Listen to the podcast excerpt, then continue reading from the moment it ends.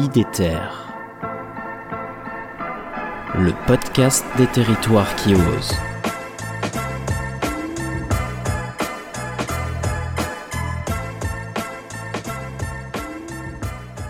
Pour cette nouvelle capsule, je suis euh, accompagné de Johan Gaillard qui m'avait gentiment reçu lors du second épisode d'IDETER, la participation citoyenne, une boussole pour la transition écologique. Johan est un lecteur assidu, c'est pourquoi je l'ai à nouveau sollicité dans ce nouveau format pour partager aux auditrices et aux auditeurs d'IDETER ses coups de cœur littéraires. Bonjour Johan. Bonjour Pierre-Alexandre. Johan, alors que souhaites-tu aujourd'hui euh, nous présenter? Aujourd'hui, je, souhaite vous présenter euh, Effondrement, donc euh, un essai écrit par Jared Diamand aux éditions Folio. Donc Jared Diamand a plusieurs casquettes. Il est géographe, biologiste, évolutionniste, physiologiste, historien et économiste. Mais surtout, il est connu puisque c'est un grand vulgarisateur scientifique. Cet essai nous fait faire un tour du monde et des époques pour trouver une réponse à une unique question, c'est notre société contemporaine pourra-t-elle survivre demain?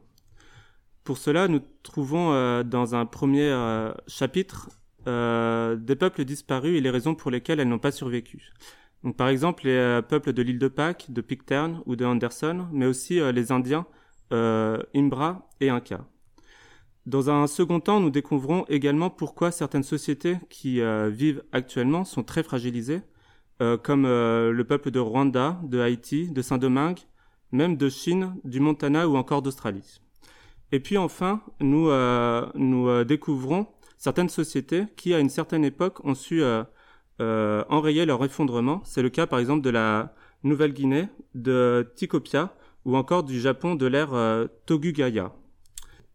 Et puis le livre euh, nous fait euh, découvrir le peuplement euh, de certaines îles ou territoires, par exemple au travers le peuple viking qui a conquis un certain nombre de territoires dans le nord de la planète et a réussi à s'implanter pour de longues décennies et parfois n'a pas réussi. Donc c'est le cas avec l'Islande par exemple où on a une implantation qui s'est maintenue jusqu'à aujourd'hui, mais qui ça n'a pas été le cas pour le Groenland ou encore le Canada.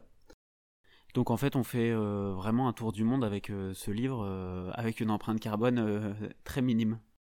Exactement. Alors pourquoi tu l'as aimé, Johan, ce livre? Je conseille fortement cet essai par sa facilité de lecture, malgré les centaines de pages qu'il faut parcourir. Oui, mais il est très bien chapitré et fait qu'on peut passer d'un territoire à l'autre sans forcément tous les lire. Donc euh, c'est en cela qu'il est intéressant, notamment pour les lecteurs euh, qui euh, sont pas trop à l'aise avec les essais.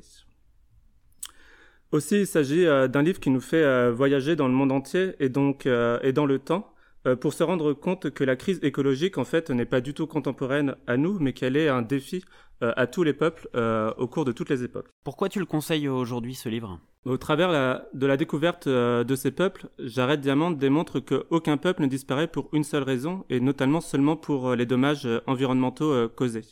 En fait, il meurt du fait d'une combinaison de facteurs qui peuvent être les voisins hostiles, le changement climatique ou encore la dépendance commerciale que certains peuples peuvent avoir.